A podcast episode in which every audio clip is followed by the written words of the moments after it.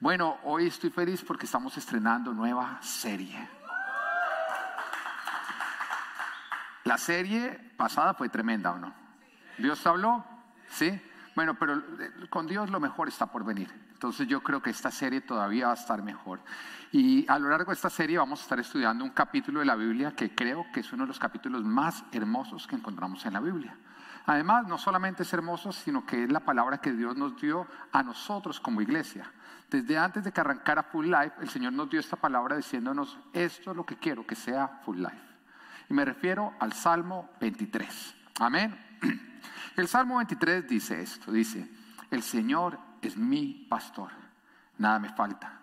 En verdes pastos me hace descansar, junto a tranquilas aguas me conduce, me infunde nuevas fuerzas, me guía por sendas de justicia, por amor a su nombre. Aun si voy por valles tenebrosos, no temo peligro alguno, porque tú estás a mi lado. Tu vara de pastor me reconforta. Dispones ante mí un banquete en presencia de mis enemigos. Has ungido con perfume mi cabeza, has llenado mi copa a rebosar. La bondad y el amor me seguirán todos los días de mi vida y en la casa del Señor habitaré para siempre. Oiga, palabras hermosas y profundas. Es justamente la relación a la cual nos invita Dios, el tipo de relación que Él quiere tener con cada uno de nosotros. Una relación donde Él cuida de nosotros, donde podemos contar con su guianza, con su fidelidad, con que Él va a cubrir cada una de nuestras necesidades, las va a suplir, con que Él va a tener ese tipo de amor con cada uno de nosotros y podemos esperar de Él ese tipo de compromiso. Y para hacerlo, el Señor hace uso de un símil, y ese símil de la relación pastor-oveja, para que de esa manera entendamos la relación intencional que Dios tiene para con cada uno de nosotros. Ahora, cuando nosotros miramos la Biblia, nos damos cuenta que la Biblia está compuesta por diferentes libros que todos son inspirados por el Espíritu Santo de Dios. Amén.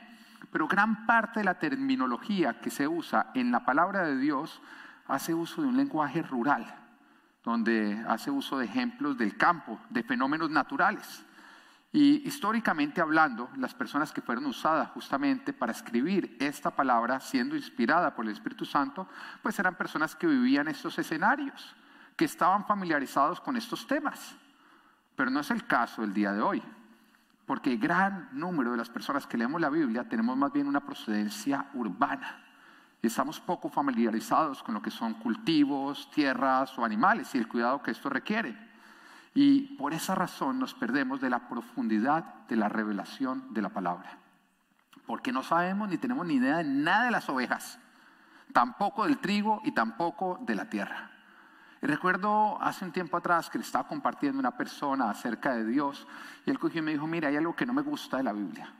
Yo le decía, ¿qué? Él decía, es que ahí se refiere a los hijos de Dios como ovejas. Y a mí no me gusta que me llamen ovejas. O sea, está bravo, está indignado. Yo le dije, ¿y por qué no te gusta que te llamen oveja? Y él me dijo, porque las ovejas son unos animales torpes. Y yo no soy torpe. Y pues esto me evidenció que esto era lo único que él había oído o escuchado acerca de una oveja. Y por su ignorancia, él se estaba perdiendo de lo hermoso detrás de la parábola que Dios usa en su palabra. Ahora nos damos cuenta que el mismo Jesús hizo uso de lo natural y de los fenómenos naturales para explicar lo sobrenatural. Es curioso, ¿no?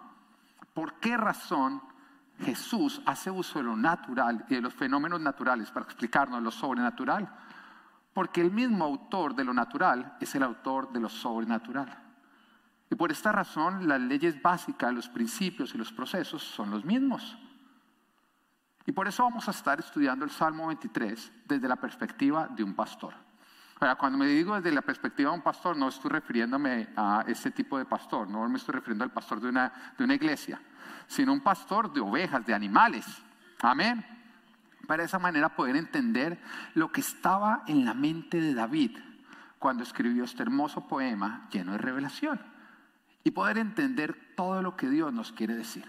Así que tu parte es, abre tu corazón Abre tu corazón para entender la profundidad de la palabra y lo que Dios te quiere decir a través de ella.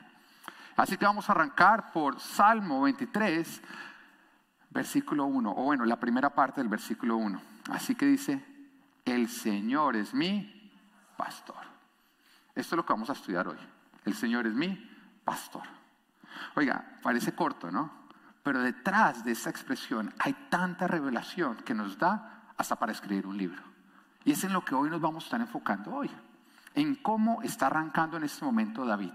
David arranca reconociendo quién es Dios, pero también quién es David con respecto a Dios. David arranca reconociendo quién es Dios, pero también qué somos cada uno de nosotros con respecto a Dios. Por un lado nos está diciendo que Dios es Señor, porque la expresión el Señor, diga el Señor. Y es el nombre que en este momento le está dando al Señor. El Señor. Porque esto nos habla del poder, de la autoridad. Nos habla que Dios es el dueño de todo, que es el creador y que está por encima de todo lo demás. Es una expresión reconociendo quién es Dios sin quedarnos cortos. Porque el problema de muchos es que tienen un buen concepto de Dios, pero es un concepto incompleto, que se queda corto, que le resta verdad. Y por esa razón están limitando su relación con Dios. Y mira lo que nos dice la palabra en Mateo capítulo 16, versículo 13. Nos está hablando que cuando Jesús llegó a Cesarea de Filipo, él cogió y le preguntó a sus discípulos algo. Y le dijo, mire, ¿quién dice la gente que es el Hijo del Hombre? En otras palabras, Jesús le está diciendo, ¿quién dicen las personas, no ustedes, quién dicen las personas que soy yo? Y entonces esto le respondieron. Unos dicen que es Juan el Bautista, otros que Elías y otros que Jeremías o uno de los profetas. Ahora, cuando miramos esta respuesta, pues todos estos eran buenos conceptos o no. Tenían un buen concepto de Jesús. Porque todos los profetas, y sobre todo los que están acá señalando, pues eran personas que el pueblo tenía en una alta estima se consideraban hombres de Dios, hombres santos, pero a pesar de que era un buen concepto, el concepto se quedaba corto. Y este concepto afectaba y limitaba la relación que esas personas podían llegar a tener con Jesús. Porque el que ve a Jesús como un profeta, se relacionará con él como con un profeta. Y por lo tanto se va a perder de una relación con él de Dios, de Padre, de Redentor. Y para explicártelo, quiero contarte una historia. Había una oportunidad de un pastor cuya congregación empezó a tener problemas económicos y empezaron a acumular deudas. Estaban a punto de perderlo absolutamente todo. Así que en una reunión el pastor compartió con toda su congregación la situación que estaban viviendo. Le pidió a todos los miembros que se involucraran y que juntos hicieran parte de la solución. Pero al final del servicio se acercó un hombre que había ido a la reunión por primera vez y le manifestó al pastor cómo quería ayudarlo en esta situación. Sin embargo, este hombre estaba mal vestido, de hecho tenía el aspecto de una persona de la calle. Así que en ese momento el pastor pensó, oiga, este hombre tiene buenas intenciones. Sin embargo, creo que sus limitaciones son grandes. Pero aceptó la ayuda porque dijo, bueno, ninguna ofrenda, esto Dios lo recibirá en el cielo, y le señaló dónde estaba el cajón de donaciones. Sin embargo, este hombre le insistió que no, que necesitaba reunirse con el pastor para entender cuál era realmente el problema económico de la iglesia y cuál era la suma que ellos estaban debiendo. Pero el pastor estaba tan preocupado con todo lo que estaba ocurriendo que en ese momento no quiso ponerse a darle reuniones a este hombre y decidió menospreciarlo. Este hombre, sin embargo, Empezó a insistir y a llamar al pastor por teléfono, pero el pastor no le pasaba. Estaba estresado, quería resolver y no estaba para resolver ese tipo de asuntos menores, como simplemente responder el teléfono a este hombre. El tiempo pasó y finalmente el pastor tuvo que cerrar la congregación, tuvo que cerrar la iglesia.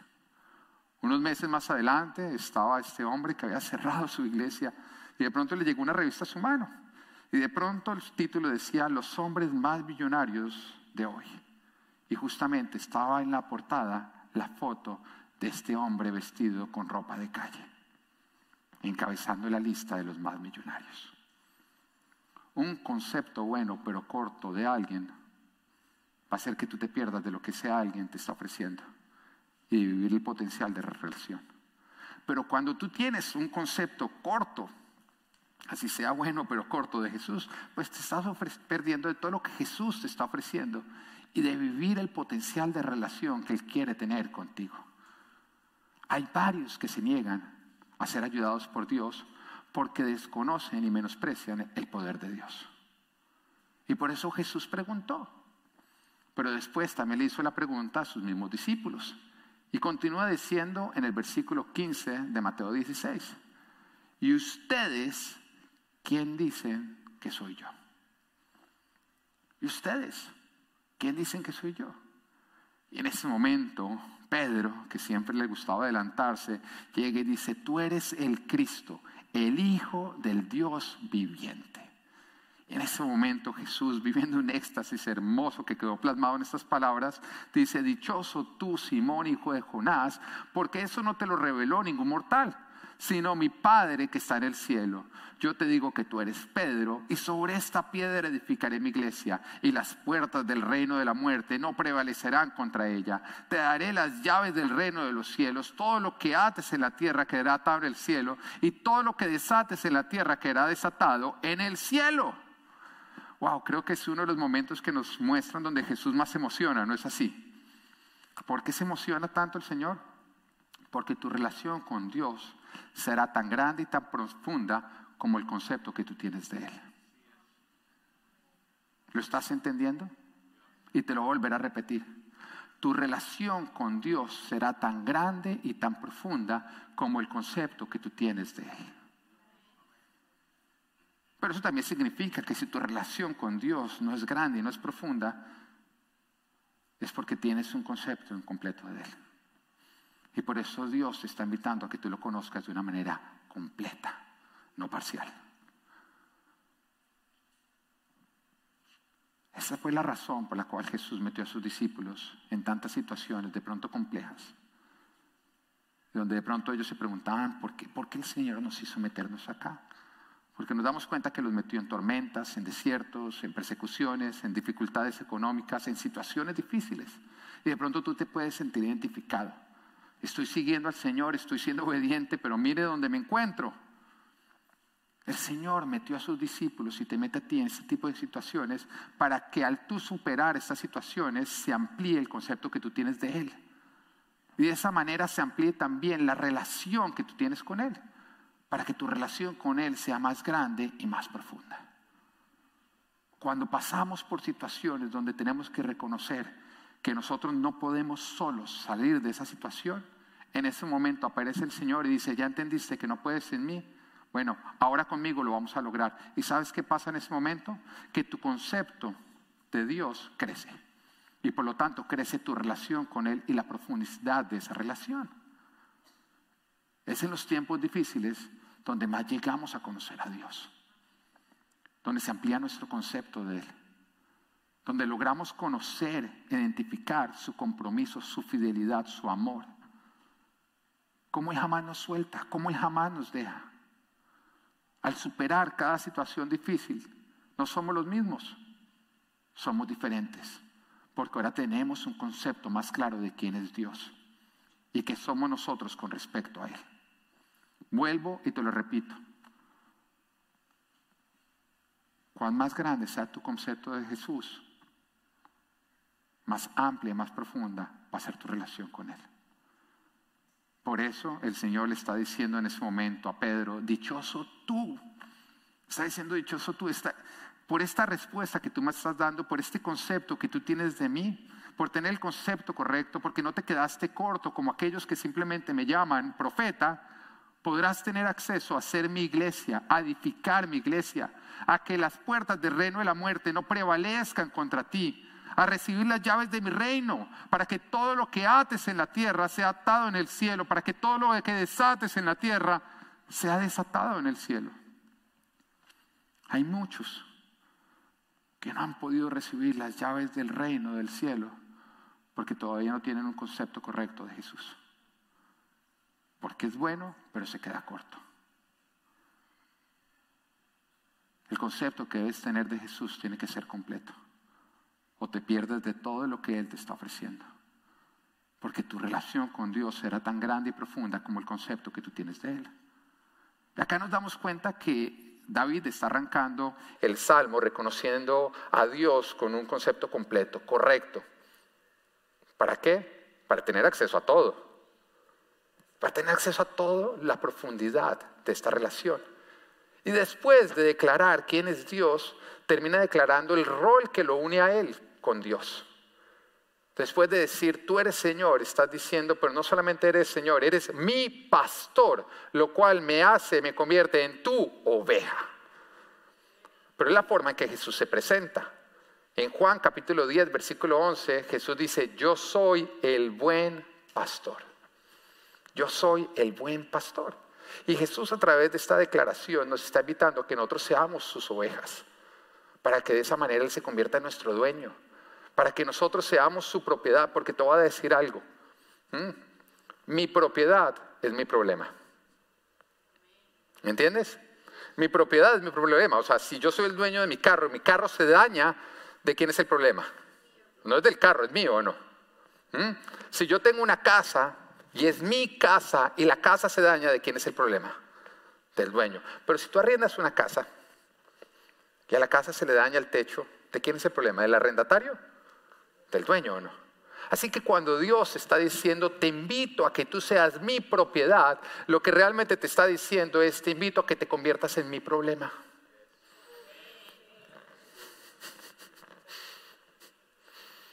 Qué rico es cuando estamos pasando por momentos difíciles, situaciones de las cuales no sabemos cómo vamos a poder salir de ellas. Y pronto nos podemos voltear y recordar, ah, ah, verdad, no es mi problema, yo soy tu problema, porque soy tu propiedad.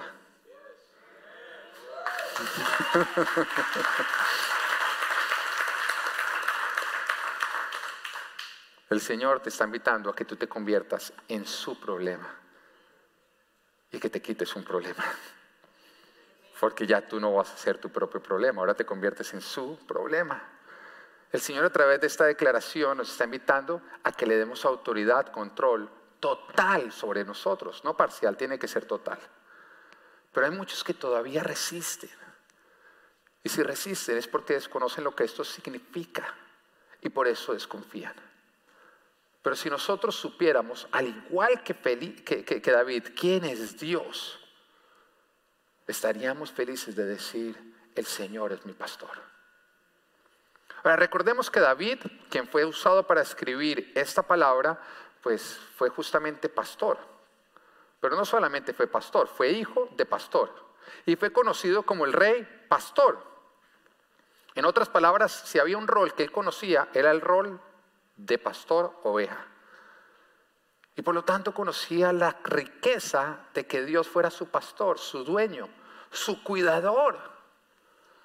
David sabía y había vivido que la vida de una oveja dependía de la clase de dueño que ésta tenía. Oye muy bien esto.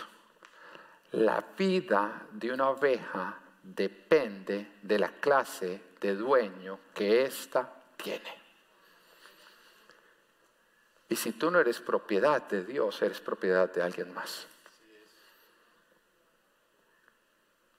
Y por lo tanto, el tipo de vida que tú vas a tener o estás teniendo es resultado del dueño que tú tienes. Y que este dueño sea diferente a Dios. Porque una oveja, cuando una oveja tiene un dueño que es amoroso, que es cuidadoso, que es diligente, que es valiente, que es fiel y comprometido, pues esa oveja florece, prospera. Nada le faltaría. Aún en tiempos difíciles, esa oveja, esa oveja estaría bien.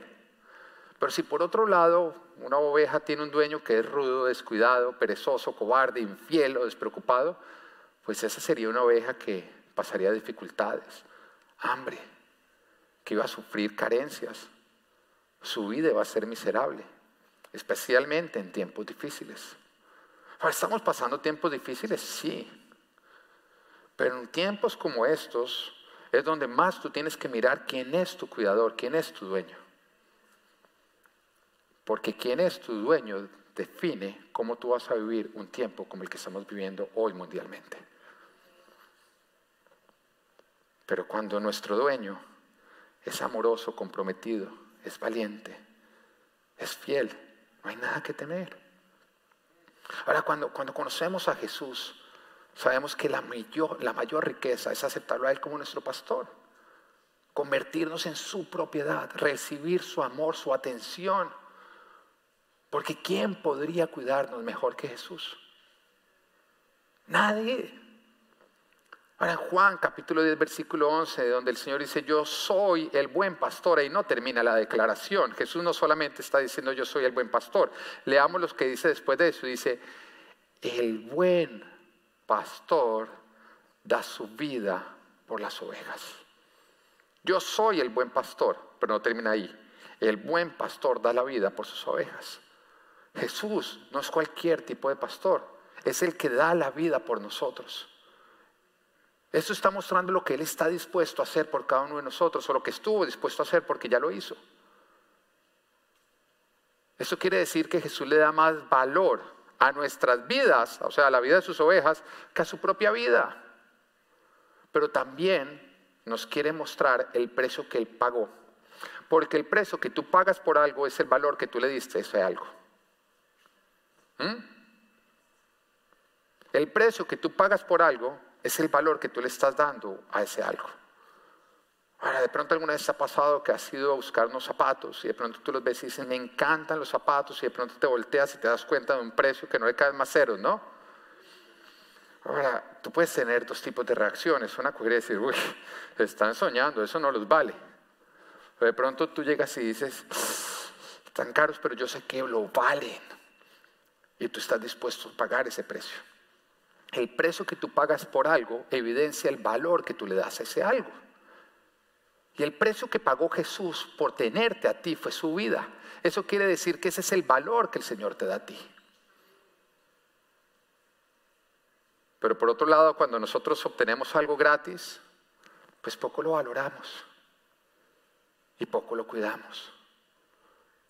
Pero cuando obtenemos algo que nos ha costado, mejor dicho, como dicen, un riñón.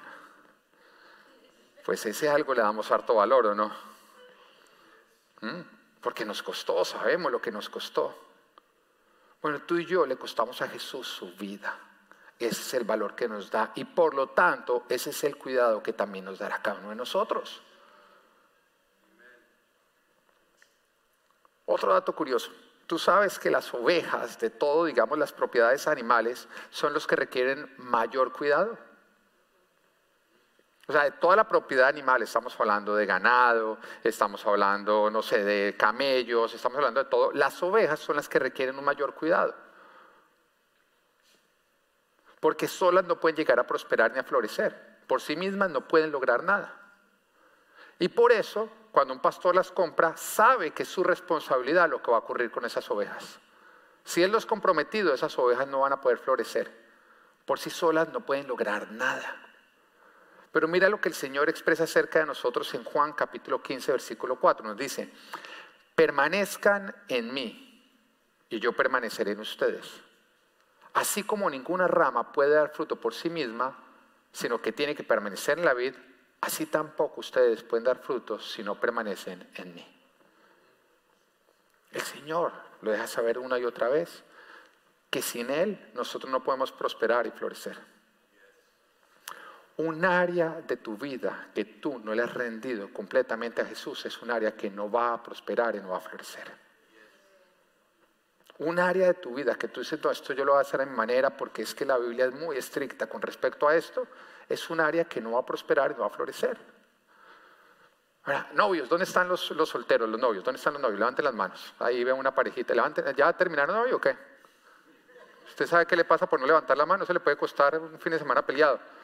¿Dónde están los novios? Allá están los novios. Bueno, ¿hay tentaciones en los novios? ¿Sí? Bueno, algunas son más duras, Karen. Yo creo que contigo no debe ser muy...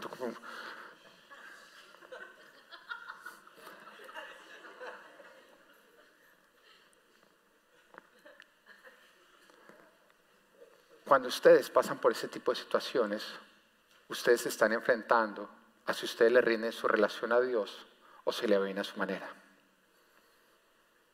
Y de pronto vivir a la manera de Dios, que significa negarse, mantener distancia, mantener los límites bien puestos, guardarse hasta el matrimonio, puede parecer o puede escucharse como muy exigente.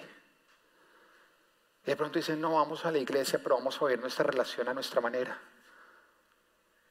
En este área, el Señor no va a ser Señor. Él va a ser un invitado, pero no va a tener autoridad. Nosotros lo vamos a vivir a nuestra manera. Bueno, ese es un área de tu vida que tú decidiste no rendir al Señor. Y por lo tanto es un área de tu vida que no va a florecer. Pues lo mismo ocurre también con nuestro dinero. Porque cuando escuchamos lo que la palabra de Dios nos dice que debemos hacer con nuestro dinero, se nos habla no solamente del diezmo, sino nos habla del otro 90%, de cómo lo debemos manejar. Puede ser que el Señor parezca muy estricto. No es que me toca darle siempre el 10% de todo lo que recibo. No, pero es que con el otro 90% me toca manejar presupuesto y además ser generoso y además trabajar íntegramente. Pero cuando tú no rindes un área de tu vida al Señor, ese área no va a florecer, no va a prosperar. Cuando tú decides ser el Señor de ese área de tu vida, tú estás decidiendo que el Señor no cuide ese área de tu vida y por lo tanto ese área no va a florecer, no va a prosperar. Porque el Señor te lo está diciendo. Que nosotros por nosotros mismos no podemos dar fruto. Solamente podemos dar fruto cuando nosotros nos sometemos y nos sujetamos completamente a Él. Sin Dios no vas a prosperar, no vas a florecer. Pero cuando tú permites, tú te conviertes en su oveja, Él se va a encargar de que tú prosperes, de que tú florezcas. Porque su propiedad es su problema. Ahora imagina por un momento que existen dos ranchos, dos ranchos de ovejas. Por un lado está un rancho donde el dueño es descuidado, y por eso las ovejas son flacas, débiles, enfermas y llenas de parásitos. Pero justo al lado de este rancho nos encontramos con otro rancho donde su dueño está, es comprometido y por lo tanto las ovejas son robustas, fuertes, sanas y hermosas. Ahora, si las ovejas pudieran hablar, ¿qué crees que dirían las ovejas del rancho descuidado? Ellas dirían, ¿quién puede librarnos de este dueño? ¿Quién puede librarnos de este dueño?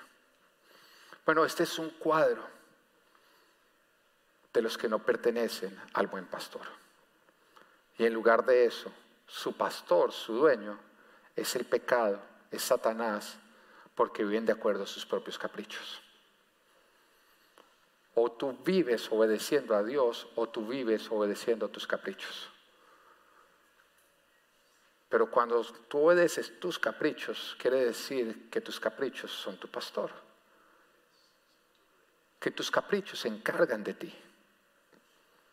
Y por lo tanto no vas a prosperar ni vas a florecer. Una persona que desconoce a Jesús se rehúsa y rechaza el rendir completamente cada área de su vida a Él. Pero eso es simplemente porque desconoces el carácter y como desconoces a Jesús, lo confundes por un tirano que quiere quitarte todo lo divertido y todo lo que tú quieres en esta vida. Pero recuerda que el buen pastor Jesucristo es el que da la vida por nosotros. Él dio su vida para que nosotros tengamos vida. Si Él dio su vida para que nosotros tengamos vida, quiere decir que Él está más interesado en ti que en Él mismo que todo lo que Él te dice es con respecto a ti, a que tú florezcas, a que tú prosperes. Jesús quiere que tú seas su propiedad para que de esa manera te conviertas en su problema. Ahora, cuando un pastor compra sus ovejas después de pagar el precio, cuando se, se convierten en su propiedad, hay un momento en que el pastor saca un cuchillo.